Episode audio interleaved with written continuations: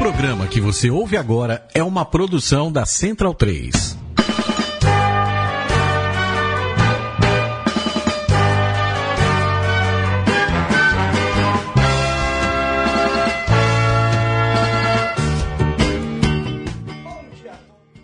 Dia, bom dia a todos. Dia 7 de junho de 2016, começamos mais um Mesoval aqui na Central 3, parceria do Portal do Rugby com a Central 3, evidentemente. É, programa de número 20. Bom dia, boa tarde, eu ia falar bom dia porque eu vivo falando bom dia quando é só sempre boa tarde. Boa tarde, Matias Pinto. É, boa tarde, Vitor. Bom dia e boa noite para os ouvintes que nos ouvem em diferentes horários também, já que Ah, é, é, é. estamos falando ao vivo agora. É, para você que está aí no centraltexto.com.br, pode ver pela nossa câmera também. É, só que para o ouvinte on demand, não importa a hora, né? Não importa a hora, por isso é sempre É. bom dia, porque a gente pensa sempre na, na luz e na claridade, é isso daí. É, e aliás, hoje, dia do jornalista na Argentina, Na você que é Argentina, quase dia- argentino. Dia, dia del periodista. É Então, periodista. Somos todos. E hoje também é dia de qual santo, Matias Pinto? Ah, eu, eu não, não manjo muito de geografia, então não sei. Não faço a menor ideia também, o Virgílio não tá aqui, então a gente fica devendo mais uma nessa. É. E também o dia em Tupi-Guarani fica pra próxima quando ele voltar dos Estados Unidos, né? Aliás, não teremos Virgílio novamente, ele deve voltar no próximo final de semana lá dos Estados Unidos, tá? Ele foi, parece que levar uma tal deStanley Cup pra lá, não sei, Ah, uns anaizinhos ele a tá- mais. tá nessa Ah, sempre chamam ele pra O- essas o, coisas. guardião da Libertadores, É. agora é guardião da Stanley Cup. Esses também. bicos o Virgílio faz sempre, cara. É. Então ele tá por lá. Assim como o HP, que está em lua de mel lá na Espanha. Lula de Miel, né? Já que tá, tá na Espanha. Luna de miel. Exato. Tem rugby na Espanha? Tem, tem rugby bom tá na Espanha, viu? Ah, o nível um pouquinho acima do do Brasil, eles estão. Já jogaram Copa do Mundo, enfim. E a Espanha tem um nível de rugby feminino também muito bom. Ah, Tá no top 10 aí do, do rugby mundial. Boa tarde, Maria Freire, estreando no programa, estreando no Mesoval, ela que é a ala feminina do Portal do Rugby. Boa tarde. Boa tarde, pessoal. Minha primeira vez aqui. Quero ver como eu me saio. Valeu e. Di... Bom, boa tarde, Diego Gutierrez, ele que é o substituto oficial de Virgílio Neto. Na verdade, é o meu substituto oficial da minha pessoa. E aí eu substituo Virgílio Neto, é sempre assim que funciona, né, Diego? É, exatamente, mais uma vez aqui tentando substituir o grandíssimo Vitor. E já avisando a Maria que se algo der errado, a culpa é sempre do estagiário, né? é verdade, né? Você que é argentino também, praticamente, né, Diego? Você que é o ele periodista eh, del dia. É, um pouco argentino, um pouco periodista. Exatamente. Um pouco periodista, pô. Ó, e hoje nossa convidada mais do que especial, certamente tem mais experiência em entrevistas do que todos nós juntos aqui. Beatriz Futura Baby, uma das um dos grandes, eu vou dizer, pilares no sentido de base, de, de dar solidez para o rugby brasileiro feminino. Sou o Pilar Leve, mas estamos aí. Exatamente. Boa tarde, pessoal. Boa tarde, Baby. E, bom, Baby, vamos já começar. Pessoal já deve estar ansioso pra gente discutir um pouquinho aquilo que é o primeiro assunto que vem na mente de todo mundo quando a gente fala de Baby, sessão brasileira, evidentemente. Então, é, sessão brasileira feminina disputou, terminou já de disputar a Série Mundial, foram três etapas. Como é que você tem sentido aí o grupo? Vamos dando primeiro um panorama geral, o que que você tem sentido do grupo nesses meses iniciais de trabalho? Iniciais não, né? Meio ano de trabalho aqui em 2016. É, a gente começou a temporada em dezembro, né, em Dubai. E a gente teve a oportunidade de fazer uns bons camps também, além, da, além das etapas do circuito, né? Foram só três dessa vez. 3 a 5, mas é, mais do que... Foi bem positivo, assim, poder estar conseguindo jogar nesse nível e ter essa oportunidade. Terminou na frente do Japão, que jogou todas, né? Exatamente, terminou em décimo. E, bom, se tivesse mais uma etapinha, né? Talvez a gente conseguisse morder ali um nono lugar e não ia ter tanto esforço pra estar na- direto, né? Na etapa do circuito do ano que vem. Na, é, no time core, né? Nos times principais da próxima etapa. É. é, Do ano que vem. O qualificatório, inclusive, pro Brasil vai valer os Jogos Olímpicos, né? O Brasil vai ter que terminar de novo na frente de Japão, de Colômbia e de, de Quênia. Basicamente é isso. Basicamente isso. Então, o Japão, é bem provável que o Japão esteja na nossa chave, né? É. Japão, Inglaterra e Canadá, a princípio. Ainda falta ainda a repescagem. Talvez possa mudar alguma coisa, mas acho pouco provável que não seja a Rússia que entre, né? Mas se for a Rússia, é bem provável que essa seja a nossa, nossa chave. E, bom, é o jogo da vida com o Japão. Óbvio que a gente quer, né? Jogar os outros os outros ganhar, né, os outros jogos, mas a gente sabe que a gente nunca ganhou da, da Inglaterra, já empatamos. Inglaterra não, Grã-Bretanha, desculpa. É, Grã-Bretanha é a mesma É. coisa, o time a gente, gente ganhou em 2010 no, no, na- no Mundial Universitário, olha até. É verdade, Agora- aqui em São José dos Campos, não foi? Não, não. Ou foi de Kazan? Foi, não, foi antes ainda. Antes? Foi, foi 2010. A 2010 Porto. Exatamente. Bom, é, eu tô velha, tô velha mesmo. não queria falar disso, mas... Não, que isso, Enfim. É, então é o nosso jogo da vida realmente é com o Japão, né? A gente teve a oportunidade de jogar com elas agora nesse último... A gente fez um International Camp é, antes da etapa de Clermont, né? Então vários times já estavam lá, foram a, foram a Londres jogar esse campeonato internacional e a gente ganhou um jogo e perdeu outro. Então foi positivo e negativo, mas é, a gente também teve na África do Sul, é, a gente teve um camp com Argentina e Colômbia, então é, a gente tá tendo bastante volume de jogo, assim, pra conseguir botar as coisas em prática. Pegando aqui os resultados do Brasil e Japão, já que a gente já foi de cara no, no papo do Japão, é, Dubai, Japão ganhou 13 a 0 né, prime- é, 13 a 0 o jogo do décimo lugar. Depois, em Barueri, o Brasil deu troco, ganhou 27 a, a 27 a 6. Você fez tá, inclusive, nesse jogo, né? Fiz, fiz um tracinho de tame. exatamente. Foi demais. Depois, contra o Japão, o Brasil ainda jogou. Deixa eu ver aqui. Ah, é, aí o jogo que você falou de, de Guildford, né? É, Uhum. vitória do Brasil no jogo, vitória do Japão no outro. Portanto, equilíbrio completo entre os dois times nessa temporada. É, aparentemente sim. é, na verdade, o segundo dia choveu bastante, estava bem lameado, a gente brincou de resta uma também, então tinha uma menina no banco só. Foi, foi bem mais complicado, né? A gente tem uma certa dificuldade para jogar na chuva, né? Essa coisa de jogar territorial e não jogar tanto rugby. É com o som no banco foi- faz o try e sai, né? Entra É, outra. foi tipo futsal. Aí quando a gente foi Twickenham depois, a gente viu os caras igual, na mesma situação. Eu falei, gente, só tem uma opção no banco, porque a gente tava tão brincando de restão, né? Maravilha. Mas a gente sobreviveu, né? A gente queria ter saído com resultado melhor, mas acho que também faz, é, faz parte, assim, reflete um pouco do, da nossa dificuldade de jogar na chuva e outras coisas que a gente sabe que a gente tem que trabalhar agora. Uma pergunta, a gente falou com o alemão também. Como é que é o terceiro tempo? Como é que é a relação com os outros times na série de Sevens? É, dependendo da, dependendo, depende do da, da onde que é, né? Às vezes é uma coisa mais formal, é, em Atlanta é um jantar formal, que né, não tem uma coisa tão, né, é, próxima assim. Acho que por isso que to- todo mundo gosta mais das etapas do Brasil, que tem carnaval, que todo mundo, né, dança e é, a gente não tem muito hábito de beber, né? No Brasil eu vi bastante atletas, é, né, ingerindo álcool, digamos assim. Não, a gente mesmo, o Brasil, a gente não tem essa, essa High performance total. é, não é tão high performance assim, não. Mas depois da última etapa, geralmente a galera dá uma pisada na, na jaca. Mas, é, na verdade, sim, é, é divertido. A gente tem a oportunidade de se comunicar e estar trocando ideia. Muita gente não fala inglês, então tem um pouco mais essa dificuldade. Eu, geralmente, tento, sempre que possível, sei lá, tentar trocar uma experiência, falar com alguém, falar com algum treinador. Conheci alguns treinadores em Dubai que foi também bem... não teve nada. Então, todo mundo... Quem que... Bom, quem- lá não vai ter nada é, mesmo. sei. Não, não, mas nem de álcool não, mas é de, de terceiro tempo, de Ah, uma tá. festa, de alguma coisa assim, né? Pros homens tem, né? Pra gente não. Pra variar.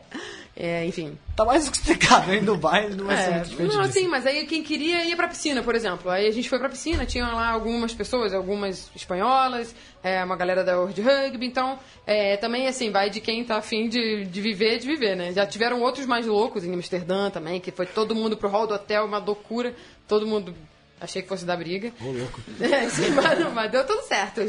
Ingleses e ingleses, neozelandesas e russas no mesmo ambiente alcoolizadas. É, é interessante, você colocou do Dubai, é o único torneio que a gente tem os dois, as duas modalidades juntas, né? Masculino e feminino. Você acha que isso é um modelo interessante? Você que já viveu aí três circuitos mundiais, né? T- Não, quatro circuitos mundiais. Brasil, né? Porque são, são três títulos, exato, são quatro circuitos, né? É, e mais Copa do Mundo e etc. Você acha que é um modelo melhor para o rugby feminino se for junto com o masculino ou é melhor separado?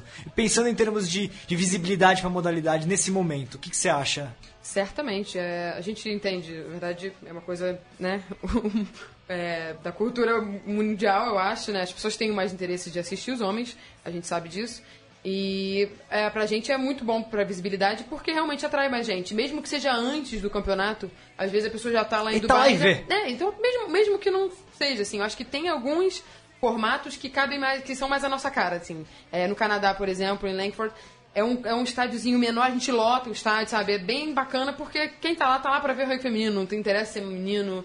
É ou menina, mas querem ver rugby. Então não tem muito essa, né? É uma etapa legal, então. É uma etapa bem bacana, assim, né? Amsterdã era assim também, né? Amsterdã também, mas entende que é exatamente o formato da situação, né? É um campeonato que tem um campeonato fora, paralelo, e quem tá lá tá pra jogar rugby, tá pra ver, não é aquela coisa Hong Kong, sabe? Mas com certeza, se a gente vai participar de uma coisa tipo Hong Kong Sevens, é um atrativo pra gente, chama mais atenção e acho que também mostra pras pessoas que, gente- que o rugby feminino também tem qualidade. Porque muita gente não se interessa porque, ah, porque é mulher, entendeu? Não é assim. A gente tem capacidade de jogar um bom rugby, é, eu digo até a gente e as mulheres todas, né, do mundo. um tá vendo Nova Zelândia? Não, você é pega, é. É, então, é disso que eu tô falando. Sim, é um nível excelente. Então, acho que ah, ajudaria, sim, pra gente, é, sim, com certeza. É, é o modelo mais interessante, talvez, né? É, Não, eu ia fazer um comentário que a propósito é muito mais gostoso assistir Sevens feminino do que masculino. assim, me defendendo aqui. boa, tem quem gosta. é, ah, é muito mais estratégia, eu penso, assim. É diferente, É muito né? mais bonito de ver jogando. É porque eu acho que é, as qualidades técnicas, é, de, pô, o cara consegue dar um passe de 25 metros. É muito mais fácil jogar um rugby quando você consegue, com cinco caras, ocupar o campo inteiro. Cara, eu quero ver quando você não consegue. Aí você tem que. É, outro, na verdade, é um xadrezinho diferente, né? O, o, o Seven masculino, eu acho que o que faz a diferença no jogo são outras atribuições. E não. é, a gente, além de ter que fazer as coisas muito bem feitas, ainda tem que pensar que a nossa força não é igual e a nossa técnica talvez não seja. Então, as nossas limitações por ser mulher tornam o jogo interessante de uma outra maneira. Eu acho que são, são dois rugbys diferentes, né? É que eu acho que pelo nível de profissionalização também do, do Sevens masculino, eles atingiram uma capacidade física meio real. O jogo de Sevens é um jogo muito rápido, eles têm É. passe de 50 metros. O jogo feminino me parece um jogo esse, um pouco mais pé no chão. E talvez, a, a- talvez o momento também que os jogadores da- das, das seleções masculinas começaram a jogar é outro, né? Muitas, ainda as seleções femininas, muitas das jogadoras são jogadores que começaram também mais tarde, né?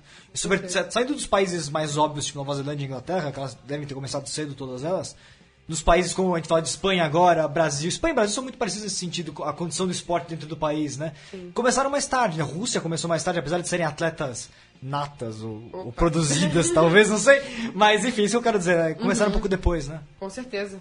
E outros jogadores já jogavam 15 também, tipo a Irlanda. Tem um, cada, cada equipe traz sua característica também dentro do que. Dentro do, de onde pôde desenvolver o Japão também tem outras características. Acho que cada um tem que ir descobrindo quais são as suas vantagens dentro de um campo onde é, tem as limitações ali. Ô, Ma- Matias, até você que manja de basquete também, é, uma, uma- uma- uma- é um comentário que se faz, inclusive, sobre, sobre basquete, né? A diferença entre basquete masculino e basquete feminino é muito parecido com relação a isso, em termos de explosão, em termos de técnica, que o feminino Sim, sim. é mais interessante tecnicamente, às vezes, né? Sim, né, do, do ponto de vista técnico, com certeza. É, mas te- te- tem muita gente reclamando justamente da, da, da falta de, de, de explosão, como você bem falou. né? a- É, a Lisa Leslie talvez tenha sido uma das jogadoras mais reconhecidas, porque é uma das poucas que conseguiu enterrar. Sim, mas, Isso pro espetáculo. mas tecnicamente, essa, acho que muito do, do que vocês falam de rugby feminino, do de você passa um pouquinho por isso também, né? Tem paralelos em outros esportes, a questão do feminino enfatizar o técnico muito mais do que a explosão, que o masculino tem mais condição de fazer isso, né? É, na verdade a gente teve que evoluir bastante fisicamente. Não, claro, claro, claro. É, vamos combinar que também não dá pra né, não- tirar essa parte. Ah, não, somos super técnicos. Não, a gente tem que treinar Não, muito, pra muito, conseguir claro. também. É, Segurar uma Porsche. Woodman não dá. Pô, Exatamente, isso que eu ia falar, exatamente disso. Então, a gente sabe que os homens evoluíram monstramente, mas acho que as mulheres também dentro dos limites delas, né? Do- É, aproveitando o gancho, é, como você acha que vocês estão fisicamente em relação às seleções aí tops? Você falou da, da jogadora Nova Zelândia, Austrália, como vocês se As veem? russas. As russas em relação a elas. É, a gente é um time mais leve, né, no geral, assim, né? Não tem como... é, A, a média da nossa... A gente não tem muita gente mais pesada que 70 quilos, assim. Então, a gente tem que ir mais pelo lado da habilidade, né? É, tem alguma, alguns números que dizem que a gente não tá muito para baixo, não. É, é, não vou saber dizer agora exatamente, mas a gente faz mais ou menos o mesmo número de hooks, é, passe. é, é, dentro de- do geral, a gente tá dentro da média dos top 6 do mundo. O nosso problema é quando a gente entra nas 22. Estou falando bem tecnicamente, estatisticamente falando. A gente entra nas 22 e a gente não pontua tanto quanto os outros times. Então, tem algumas coisas que ainda faltam tecnicamente pra gente conseguir passar do top 8 pra realmente entrar no top 6 e pra realmente entrar no top 4. É, o que, que você acha que é a questão do, da entrar nas 22, o que, que falta exatamente? Você acha que falta talvez aí é um- algo talvez da competitividade do rugby nacional que que a jogadora no rugby, vocês são seleção brasileira, quando jogam Super Serve, vocês têm muito mais facilidade para fazer pontos do que na série mundial, por exemplo. Talvez passe pela pela situação do rugby nacional ou não? É, não sei, acho que eu não sei se tem muito. Não sei se, Não? se- é, não sei se, se é uma, uma questão exatamente pontual, pontual nesse sentido. Acho que talvez seja uma questão de paciência também. A gente entra ali, quer muito fazer, acaba perdendo a bola, ou, é, ou realmente é muito mais difícil pra gente trabalhar uma bola dentro. Eu não sei. né? É que, eu- é que eu penso, por exemplo, outro dia eu tava assistindo, eu acabei até publicando no portal as finais do, do top 8 do campeonato francês. Vários jogadores francesa de Sevens estavam jogando no, no campeonato. Você vê que é um nível extremamente difícil, é um nível muito bom, inclusive, do nível doméstico. Eu acho que isso acaba fazendo uma diferença para elas quando elas vão vestir a camisa da seleção, porque elas estão acostumadas a ter uma temporada inteira no nível muito alto, muito competitivo. Elas têm que sobressair a cada jogo na temporada delas de clubes. Com certeza, e além de tudo, elas jogam 15, né? Então faz uma diferença. A gente foi uma vez falar com a Marjorie, que é. Uma aliança. É, exatamente. É, E a gente falou, pô, a gente quer estar que é igual você. Ela falou, "Ah, vocês jogam 15? A gente, não, ela é. Saiu andando. Eu falei.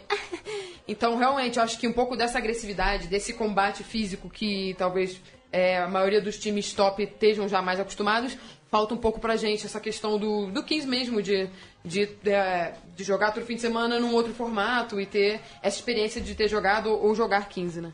É uma situação engraçada, porque se não me engano o alemão falou que- falou falou no programa passado também que a seleção masculina também encontrava esse problema de matar o jogo, não é? É, também, verdade, foi a mesma coisa, verdade. É, a gente tem muitas coisas parecidas. a gente foi assistir eles jogar, a gente falou, a gente parece a gente, meu Deus do céu. É muito igual.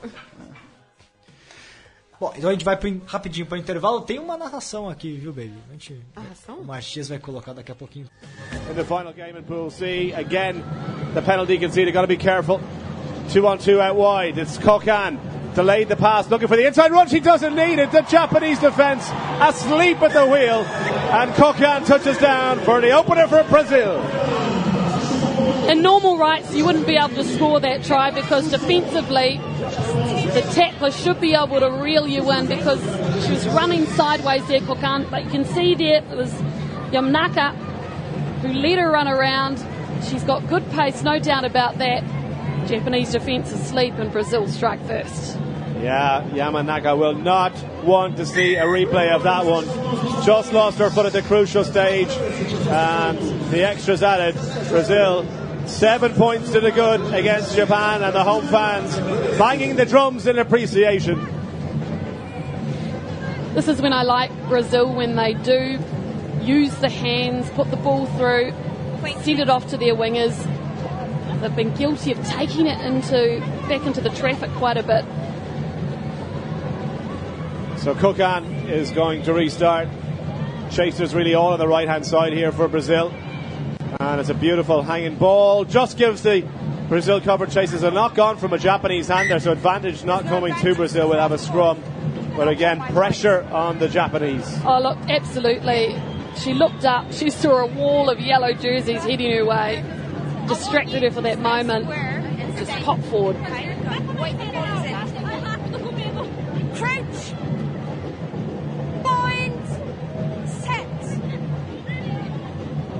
There's the feed by Santini trying to wriggle away free, and the pass to Ishibashi just about finding her fingernails.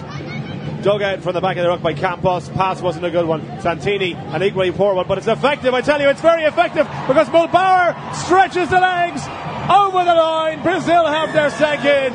It was unorthodox. It wasn't very pretty, but who cares? Brazil are two tries to the good. Absolutely fantastic. Might not have been pretty, but because it was so unique, that defence from Japan just didn't, didn't get a chance to reorganise. And they're happy out there, aren't they? Hello, back home. Really move the ball, Brazil.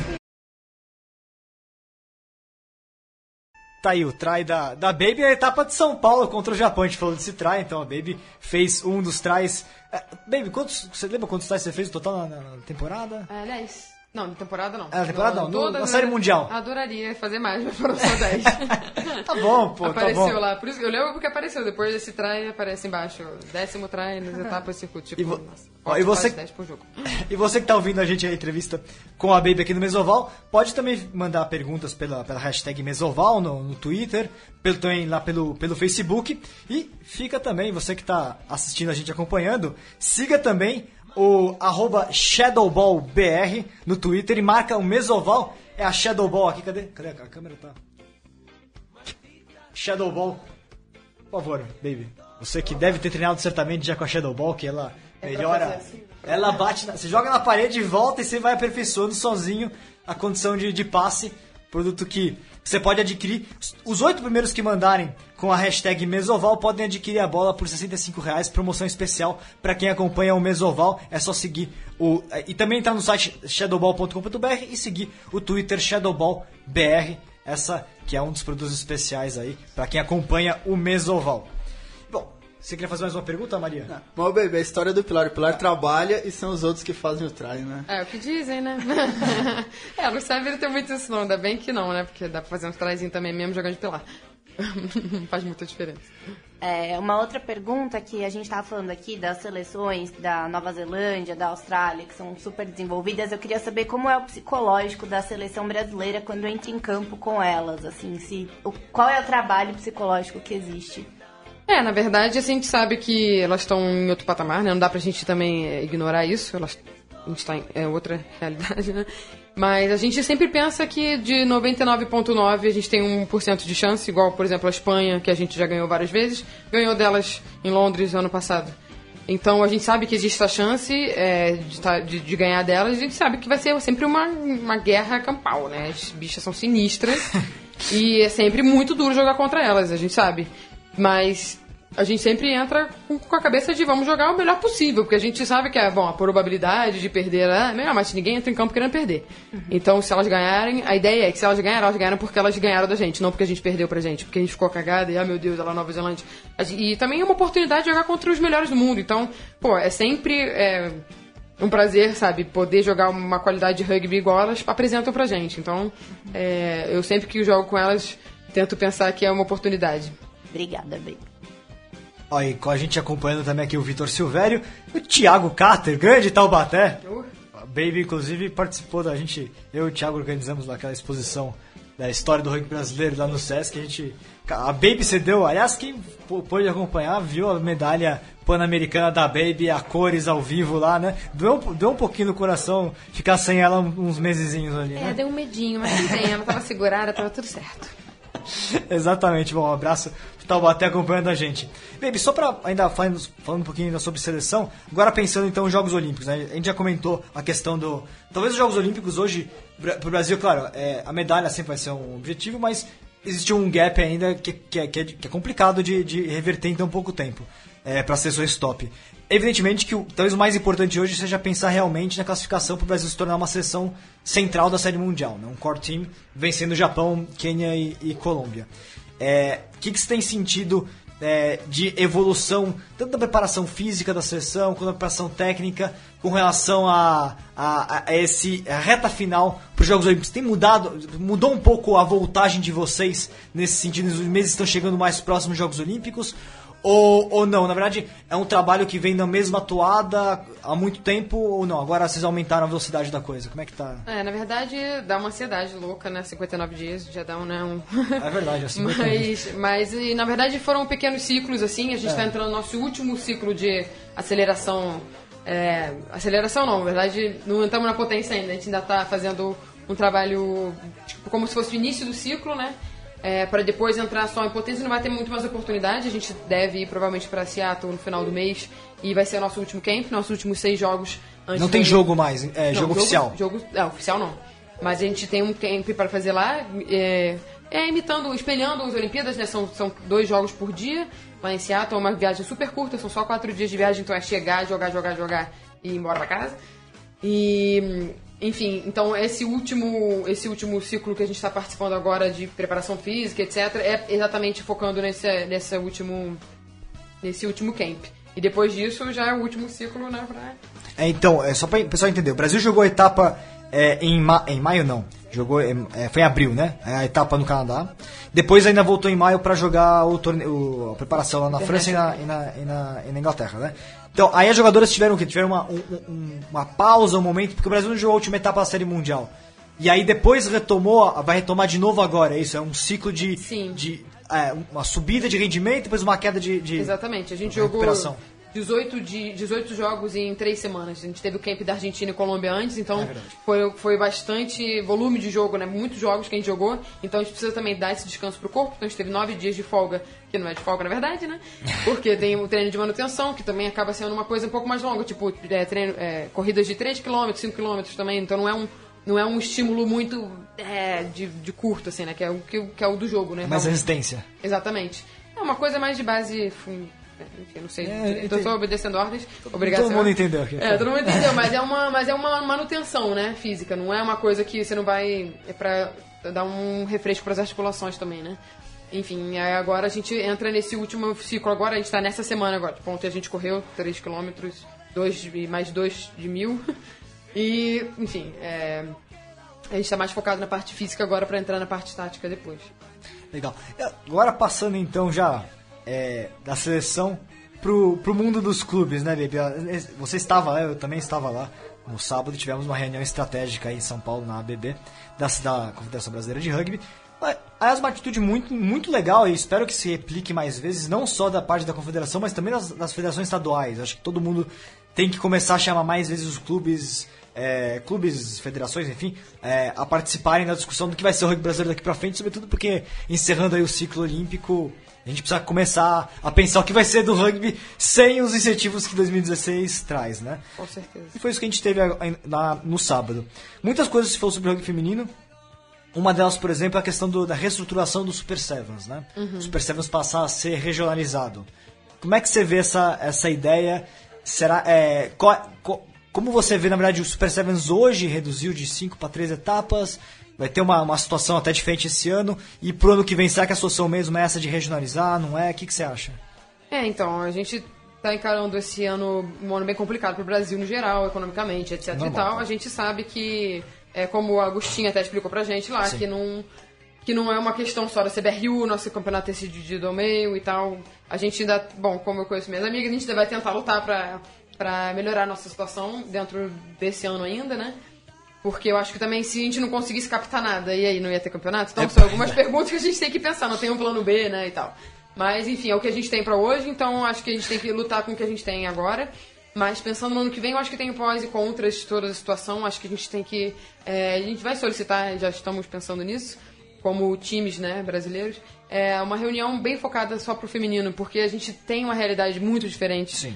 Da, da realidade dos homens do rugby de 15 e do Sevens. Homens, acho que o foco também vai sair um pouco do Sevens por conta das Olimpíadas, etc e tal. o Mas a objetivo é gente- chegar em 2023, então o 15 vai acabar sendo pra eles o objetivo máximo, né? Com certeza, e a gente entende, mas a gente também é, quer que entenda que até hoje, se a gente foi o carro-chefe, se a gente conseguiu mais é, títulos, etc e tal, a gente também merece o nosso espaço e o nosso respeito dentro da, da confederação e, e dentro da estrutura, né? Rugby nacional, na verdade, todo mundo. Exatamente. Então acho que regionalizar é, pode ajudar os times é, menores a, a evoluir, a crescer e tal.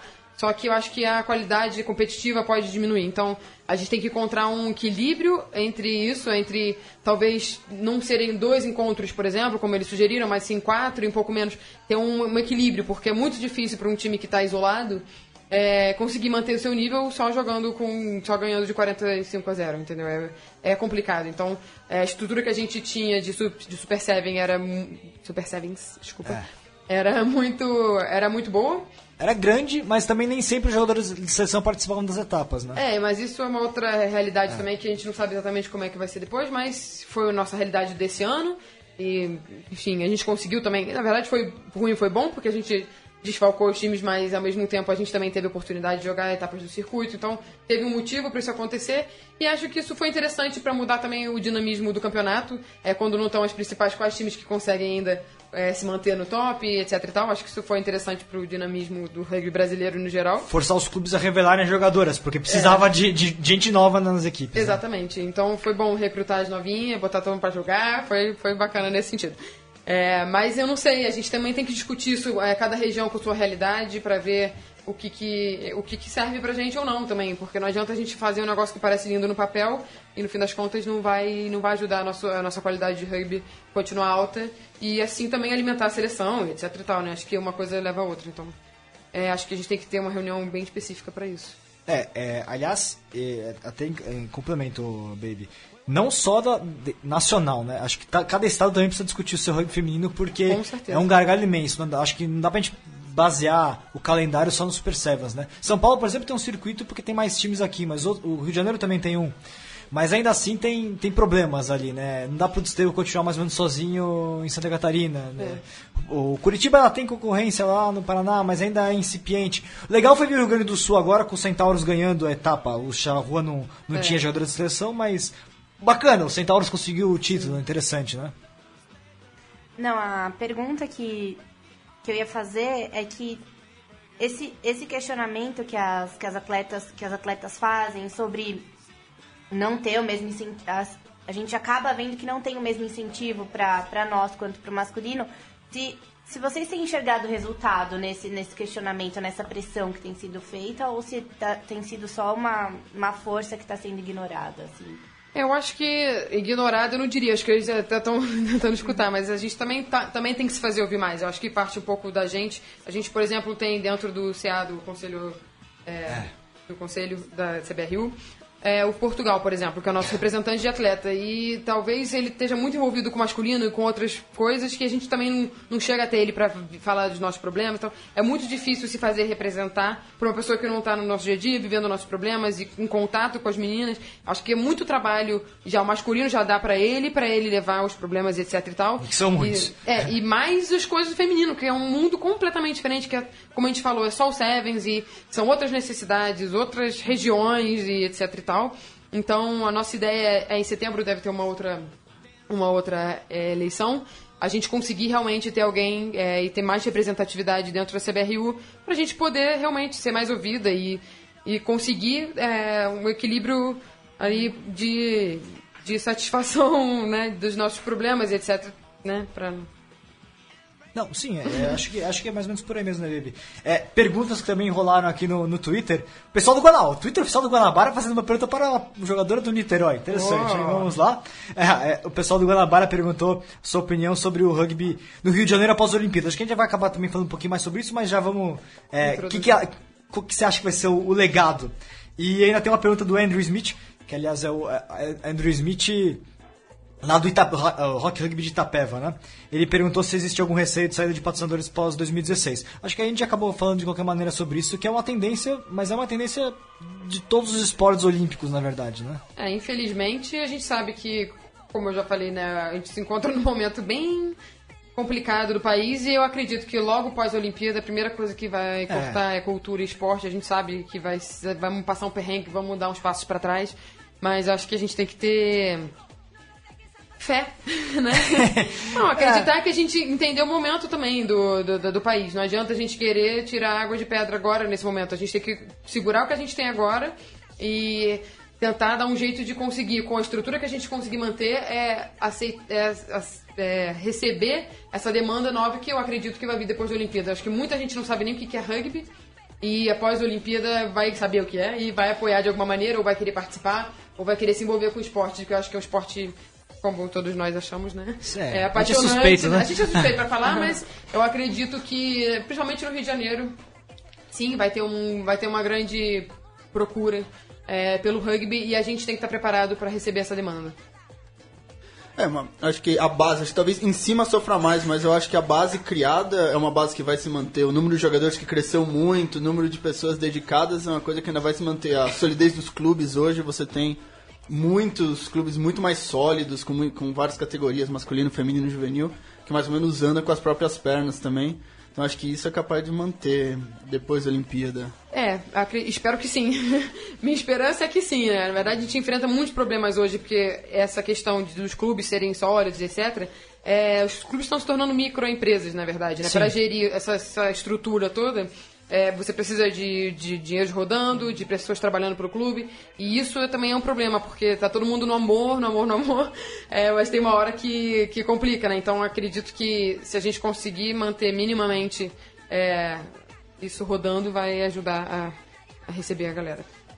É, sobre essa questão de receber a- a- as pessoas que, que passarão a ter interesse no rugby, clubes de alto rendimento como Niterói, como o próprio Guanabara, que tem atletas na seleção, são clubes que estão preparados para receber garotas que nunca jogaram rugby, que ou, ou elas vão ficar só no banco ou vão, vão ter oportunidade? Assim, é, fica essa dúvida, assim, se elas vão ter oportunidade. Não, com, com certeza a oportunidade de aprender o rugby, de estar junto com a gente, sim. É, agora, se ela vai entrar em campo ou não, depende, do, da, depende da dedicação dela, né? É, a gente está sempre de portas abertas para ensinar o rugby para estar tá, tá recebendo pessoas. Só que e também o bom de ter campeonatos em diferentes níveis, tipo o Campeonato Carioca, eu consigo botar uma menina mais nova. Eu tenho meninas de 17 anos que hoje podem jogar o Carioca tranquilamente, é, né? Mas talvez um brasileiro já seja um pouco mais é, pesado para ela. A estrutura dela talvez não esteja pronta, etc. Então a gente tem que ver quem é que está como é que vai ser o, o shape da galera que tá chegando e a dedicação que elas vão ter. Então, elas só vão jogar se elas conquistarem o lugar dela. Então, que fique claro também que não é vai chegar aí pra jogar aí. Não, pera aí. É, é, né? Mas de qualquer forma é sempre melhor ter mais gente do que menos gente. Não, com certeza, né? Mas, é, mas acho que isso, vendo os clubes, isso se resolve naturalmente, porque justamente quanto mais gente você vai criando, a gente, o pessoal chama de intermédia, time B, você vai criando campeonatos de nível menor, não é necessário.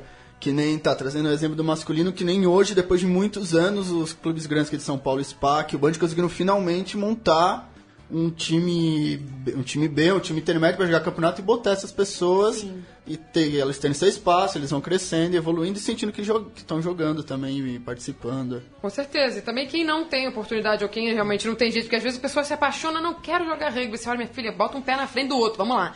E a pessoa tem dificuldade, então essa pessoa vai ajudar em outro em alguma outra coisa, entendeu? A gente sempre vai ter espaço, vai precisar de ajuda, é, pô, que seja na barraquinha ou para arrumar o ônibus ou é, para estar tá ajudando administrativamente, cuidando de alguma outra coisa dentro do clube, com certeza as pessoas se, se, quando se dedicam e querem ajudar, é, elas arrumam alguma coisa para ajudar, entendeu? Então... É, aí, as duas coisas, né? Uma coisa é o papel do, do campeonato estadual nesse caso, que a gente falou, né? Porque é, para vocês de seleção e para aqueles atletas daquele, num nível que ainda não estão na seleção, mas estão buscando a seleção, estão buscando um nível alto de competição, o Super Sevens que é o essencial. Mas para começar a dar espaço para novos jogadores, é essencial todos os estados terem seus circuitos, terem a, circuitos bem estruturados, com os, os, clubes poderem, não só os clubes pequenos, mas também os clubes grandes poderem fazer rodar o elenco, né? Com certeza. Essa é a primeira parte. Agora, já que a gente falou de, de, de, de competições e dos clubes, é, a gente, a gente, foi um dos temas, inclusive, dentro da, da reunião, é, que não é mais. que a, a CBRU, inclusive, não vê mais como algo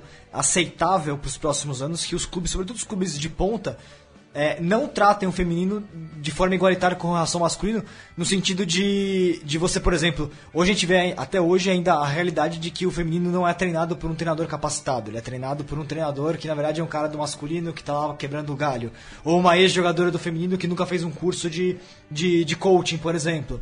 É, ainda assim, o que, que você sente nesse momento, às vésperas dos Jogos Olímpicos, que mudou e que ensaia mudar dentro dos clubes nesse tratamento do feminino como uma modalidade que não é só uma modalidade agregada. Ah, é, elas estão ali, querem jogar, vem aí, joga, mas não é muito sério. É, o que, que você tem sentido dentro dos clubes de mudança nesse sentido, de entender que o feminino é o outro, é o, a, a outro lado da moeda do alto rendimento do clube. O, o, todo clube tem um alto rendimento masculino e um feminino, é a mesma coisa. É, que ou, que você tem sentido? ou deveria ser, né? Eu, eu, ser. eu não vivo, eu não vivo é, o dia a dia do meu clube hoje, Sim. né? Eu tô aqui bem afastada. É, agradeço muito o meu treinador que está lá hoje se dedicando. Inclusive, ele está ele tá em, é, em preparação, né? Ele, na verdade, está estudando para ser treinador e preparador físico. Ah, legal. É, estudante, né? Boquinha, obrigado, Boquinha. Valeu. É, mas, infelizmente, eu não vejo uma grande mudança nesse sentido. Eu penso que daqui a pouco ele está vindo para São Paulo, por exemplo, para treinar no, no top 100 daqui, ou sei lá, e a gente vai ficar sem treinador de novo. Então o que eu vejo é, um, é as próprias atletas estarem se mobilizando para estar tá se informando, para conseguir realmente dar um treino ou fazer alguma coisa, mas é, é, ainda, ainda assim eu vejo uma realidade bem complicada, assim. E tudo muito focado numa pessoa só. Por exemplo, no desterro, ficar tudo em cima da Vanessa, por exemplo. Eu não vejo uma, uma pessoa que esteja lá de, talvez Angelita, de assistente, tô falando da, da não sei, né? Da boca pra fora. Posso estar falando claro, besteira, é. amigas. Desculpem, sim. Mas assim, eu vejo a gente também. É, é, se, se vierem novas meninas, como ela falou, provavelmente eu não vou poder treinar num dia pra conseguir estar é, tá absorvendo essas pessoas e, tipo, ensinando alguma coisa pra elas. A gente sonha e tenta ter uma estrutura que acomode tudo isso, mas ainda assim a gente ainda sabe que no futuro, daqui a, logo menos, eu sei que eu não vou ter um treinador e talvez provavelmente o treinador do adulto também não vai estar mais lá. Então a gente passa o tempo todo por reformulação e por, por favor, alguém, captação, eu já, já- é bem complicado isso. Pelo menos no Rio de Janeiro, que é a nossa realidade, assim. Tal- talvez, as, só- talvez as veteranas, eh, vocês, porque você tá na primeira seleção brasileira, então a, a gente não tá formando, a, a gente ainda não tem um, um número de veteranas, tem algumas, claro, que já pararam de jogar, mas ainda é muito pequeno. Eh, talvez aí o tempo naturalmente vá criar veteranas que façam os cursos de coaching, são as mulheres mesmo que estão treinando ah, os seus times femininos num, al- num nível com muito mais conhecimento, com muito mais capacidade, talvez. Eu acredito que sim, acredito que sim. Eu já fiz coach 1 umas quatro vezes, coach 2 uma. Eu tenho, eu talvez tenha essa capacidade, ainda não boto muito pra. Eu gosto de trabalhar mais com intermédio, tipo a galera que sai do polo de iniciação Ah, para os adultos. A gente tem um polo de iniciação em Niterói, por exemplo. E no, quando eu tava em Niterói, eu treinei cinco meninas que chegaram, hoje só sobrou duas. Não, mas, mas elas estão lá, assim, claro, classicamente normal. Mas hoje é uma das minhas mais, mais novas, é a Dayana, tá lá. E foi cria minha, que saiu do polo sem saber fazer nada. E eu ensinei o básico pra ela chegar no adulto sem estar. Entendeu? Então acho que eh, não é muito minha cara trabalhar com alto rendimento. Mas eu acredito que seja uma tendência, sim, ter as meninas mais velhas que já têm essa experiência, essa bagagem toda, pra estar trazendo isso pras meninas É, mas o, acho que o treinador é um gargalo em geral no rugby brasileiro. Os times, os times na média têm muita dificuldade para encontrar treinadores e não são muitos capacitados que tem, me parece. É, isso é uma coisa que me preocupa um pouco no geral no Brasil, assim.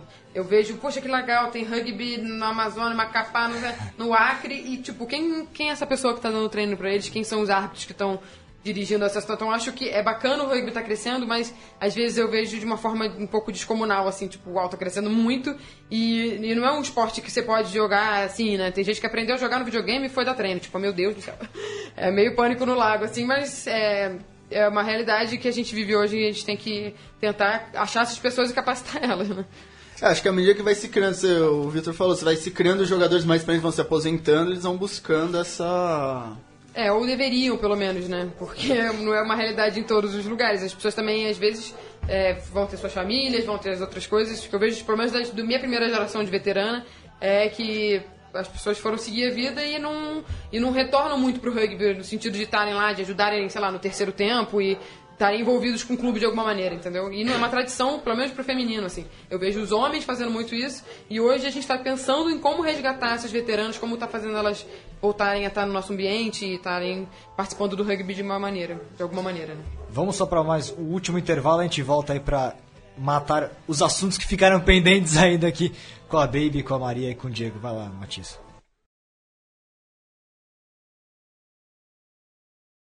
Hoje nós seguimos com a Lei 8, a Lei da Vantagem, que a gente começou a explanar a semana passada. Vamos relembrar rapidamente algumas questões importantes.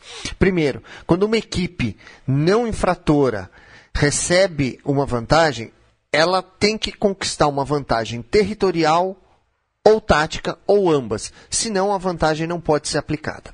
Outra questão importante a lembrar: a equipe não infratora deve estar sempre de posse de bola. E existem cinco situações onde a lei da vantagem não pode ser aplicada. Tá no programa da semana passada. Se você perdeu, corre lá, pega essas cinco situações, porque são muito importantes. Hoje, a ideia é passar para vocês algumas informações que podem ser úteis quando um árbitro, entenda-se árbitro central, pois é o único julgador da situação de vantagem, quando ele sinaliza que está aplicando uma vantagem. Vamos lá então. Durante uma partida, se uma infração ocorre e é passível de aplicação da vantagem, o árbitro estenderá o braço na horizontal na direção da equipe não infratora. Esse sinal é do tipo primário. Vamos fazer um parênteses aqui. Existem três tipos de sinais que os árbitros fazem, especificamente o árbitro central: sinal primário, secundário e terciário. Eles se classificam nesses três grupos. O sinal da vantagem ele é classificado como sinal primário e indica que uma infração aconteceu, que um, um efeito dessa infração ocorreu dentro do jogo e que, portanto, está se aplicando naquele momento a Lei 8 da vantagem. Esse sinal primário da vantagem, ele sempre que possível, ele é acompanhado de um sinal secundário, que justifica, explica o sinal primário. Ou seja, se um árbitro estica o braço em direção a uma equipe não infratora, portanto, óbvio, e sinaliza um nocon com o outro braço, ele está dizendo com um dos braços, aquele da vantagem, o sinal primário, que houve uma infração, que a lei da vantagem está sendo aplicada e que a infração com o outro braço ele está mostrando que é um NOCOM. Portanto, caso não se concretize essa vantagem, não ocorra uma vantagem territorial ou tática, o jogo será interrompido e se reiniciará com o scrum com direito à introdução da bola pela equipe não infratora. Tudo isso mediante esses dois sinais. Por analogia, se ele faz um sinal de vantagem e assinala com, com outro braço um impedimento, por exemplo, na base do Huck, que existe sinal secundário para isso também, ele está dizendo que o jogo vai seguir e caso não exista uma vantagem territorial ou tática, ele vai interromper o jogo e voltará ao ponto onde a infração aconteceu, assinalando um penal a favor da equipe não infratora. Então, a grande dica para as equipes é que tentem observar o sinal secundário e, se possível, ouvir a arbitragem. Por que ouvir a arbitragem? Porque não existem sinais secundários para tudo. Existem cinco sinais primários, 36 sinais secundários, que obviamente não atingem todas as possibilidades de infrações é, que, que podem acontecer dentro do jogo de rugby.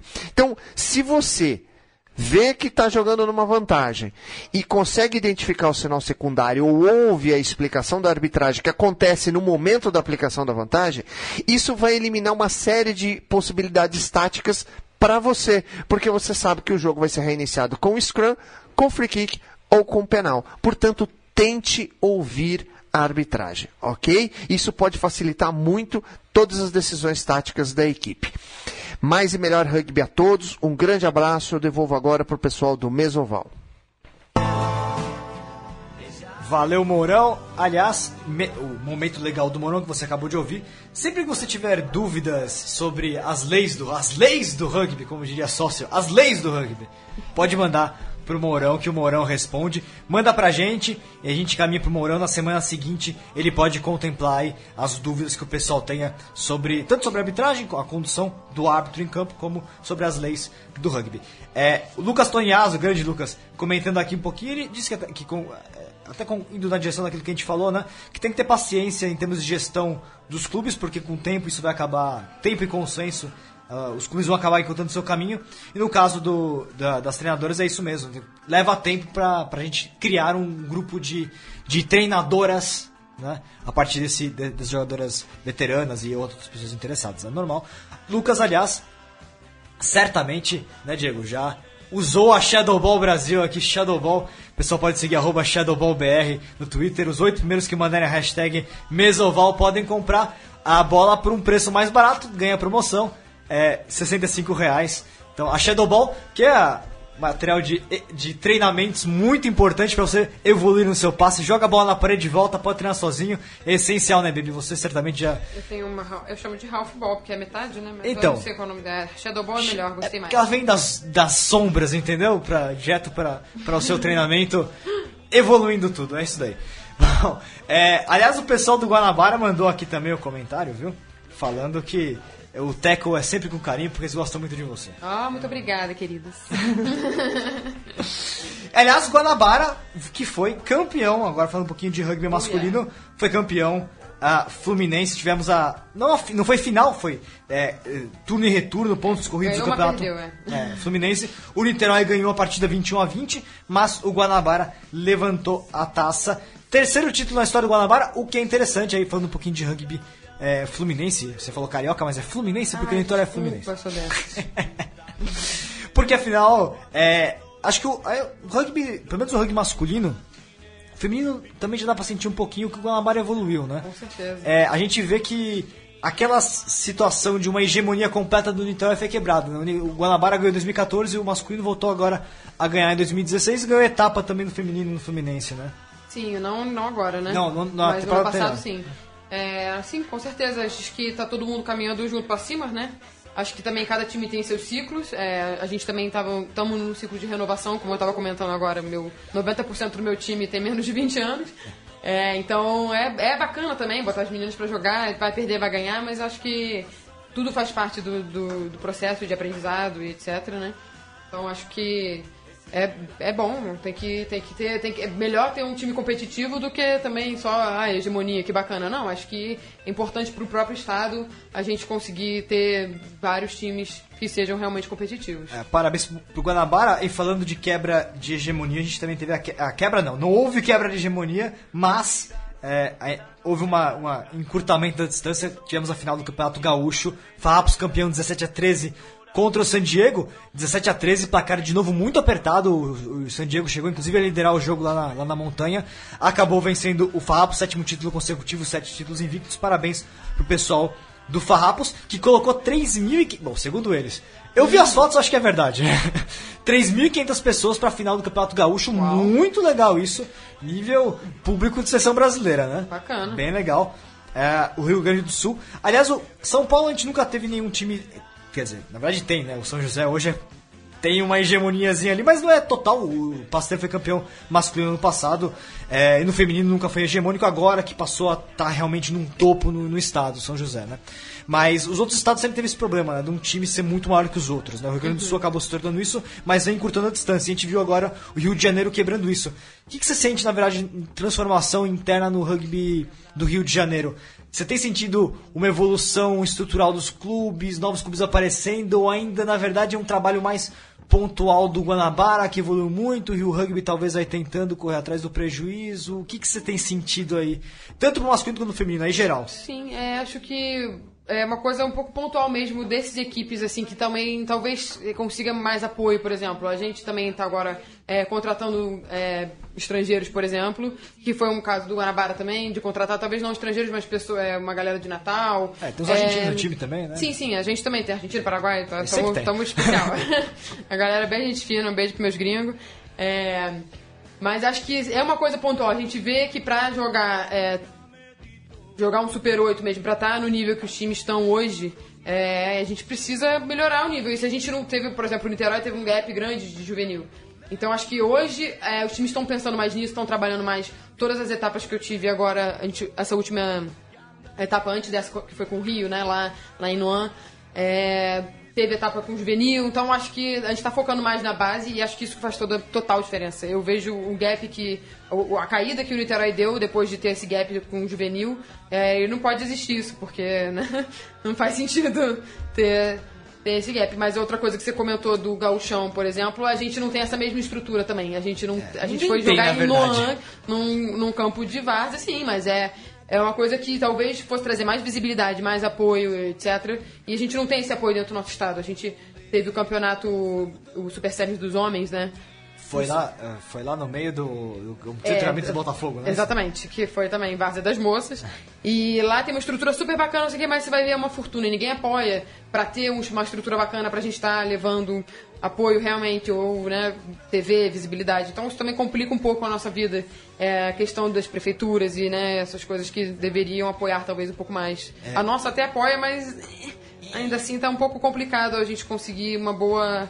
é, uma boa comunicação assim, né, de apoio, etc. É, na verdade, é, o que a montanha, o que Bento Gonçalves tem, acho que é uma raridade no Brasil, é exceção, né? Talvez, Eles, a prefeitura, é, eles tinham um estádio que fi- sobrou, né? Um estádio lá, porque o time de futebol tem um outro novo estádio, sobrou um estádio, eles apoiaram de fato. Então, o Fábio ele tem uma condição é, de estrutura física diferente de outros clubes no Brasil, né? O que é muito legal, eles batalharam para conseguir isso. É, mas o Niterói, por exemplo, é uma cidade que às vezes eu vejo. Pô, quantos esportes no Niterói se destaca em termos de esportes coletivos, né? O rugby certamente está no. É, um dos poucos esportes, não o único, que Niterói está na elite nacional, né? É, com certeza. Na Acho que primeira divisão nacional, acho que é só. a gente teve. É. É, e, tem o Caio Martins, né? Podia E dar sim, pra gente, vocês. foi- é, mas é esse que é o problema. A gente, teve, a gente teve a oportunidade de jogar no Caio Martins uma vez, foi super, foi uma parceria maravilhosa com a prefeitura. Eu falei até, né, mas eu digo no geral, não digo só da prefeitura de Niterói, eu tô falando mais é, do próprio Rio, do. Você vê São José, por exemplo, o quanto a prefeitura apoia os, os projetos, Você Curitiba, tem a com- Guimerá lá. Exatamente. Então, é, eu digo, comparando esses lugares que realmente a prefeitura está envolvida nos projetos sociais de ter 700 crianças e a prefeitura dá é, ônibus e alimentação, etc. Né? Posso também estar falando alguma coisa errada, mas eu acho que é mais ou menos assim que funciona lá. E de outras prefeituras não estarem apoiando, não apoiam tanto assim. Então, é, da minha prefeitura eu não posso reclamar. Porque exatamente quando tem como dar, como abrir as portas, ela realmente abre. Mas falta ainda alguma, algumas coisas pra gente conseguir realmente ter uma estrutura boa pra estar treinando. É, em relação a essa estrutura que a gente que a gente encontra que falta para uns times, assim, que falta o lugar, a cidade inteira apoiar para ver um jogo, para ver uma final. Pode. Para ver uma final, para acompanhar o, o campeonato. Eu sinto que, que, a própria, que a própria divulgação interna fica limitada, que os clubes, eles ainda assim têm, têm medo de convidar, que ainda falam, ah, mas ninguém, ninguém vai, por que, que a gente vai ousar? Acho que eu sinto um pouco isso, não sei se. É, talvez seja uma realidade ou um desconhecimento também. Eu acho que, assim como várias áreas dentro de uma microempresa tem que funcionar, a parte do marketing também é uma coisa que, se você não tem uma pessoa no clube que, que trabalha com isso ou que se dedica realmente a isso, é, não vai rolar, entendeu? É, não vai ter uma divulgação maneira, não vai ter um banner bacana para as pessoas realmente se interessarem, entendeu? Então acho que é um pouco do, do que cada, cada clube tem para oferecer. Tipo, a gente tem a Lele, por exemplo, que também foi até estagiária da CBRU, beijo Letícia. E Ajuda muito o portal mandando Ajuda. placares, etc. Boa, assim. Lelê. Mas então, é uma pessoa que se dedica muito pra isso dentro do nosso clube. Então a gente consegue ter essa boa relação com o portal do rugby, é, com a própria prefeitura nossa, da nossa cidade, porque quando faz um projeto, faz um projeto bacana, faz um... Então acho que dependendo do que você tá trabalhando, é, é complicado, sabe? Você chegar numa cidadezinha de interior e que não tem ninguém que faça isso, pra você, às vezes, as pessoas até iriam se você soubesse que tinha.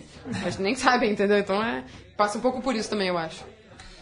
Legal. Bom, é, aliás, já que a gente falou rapidinho de São José, também parabéns pro São José e pro Pasteur que chegaram aí na final do Campeonato Paulista. Dia 18 tem a final do Paulista.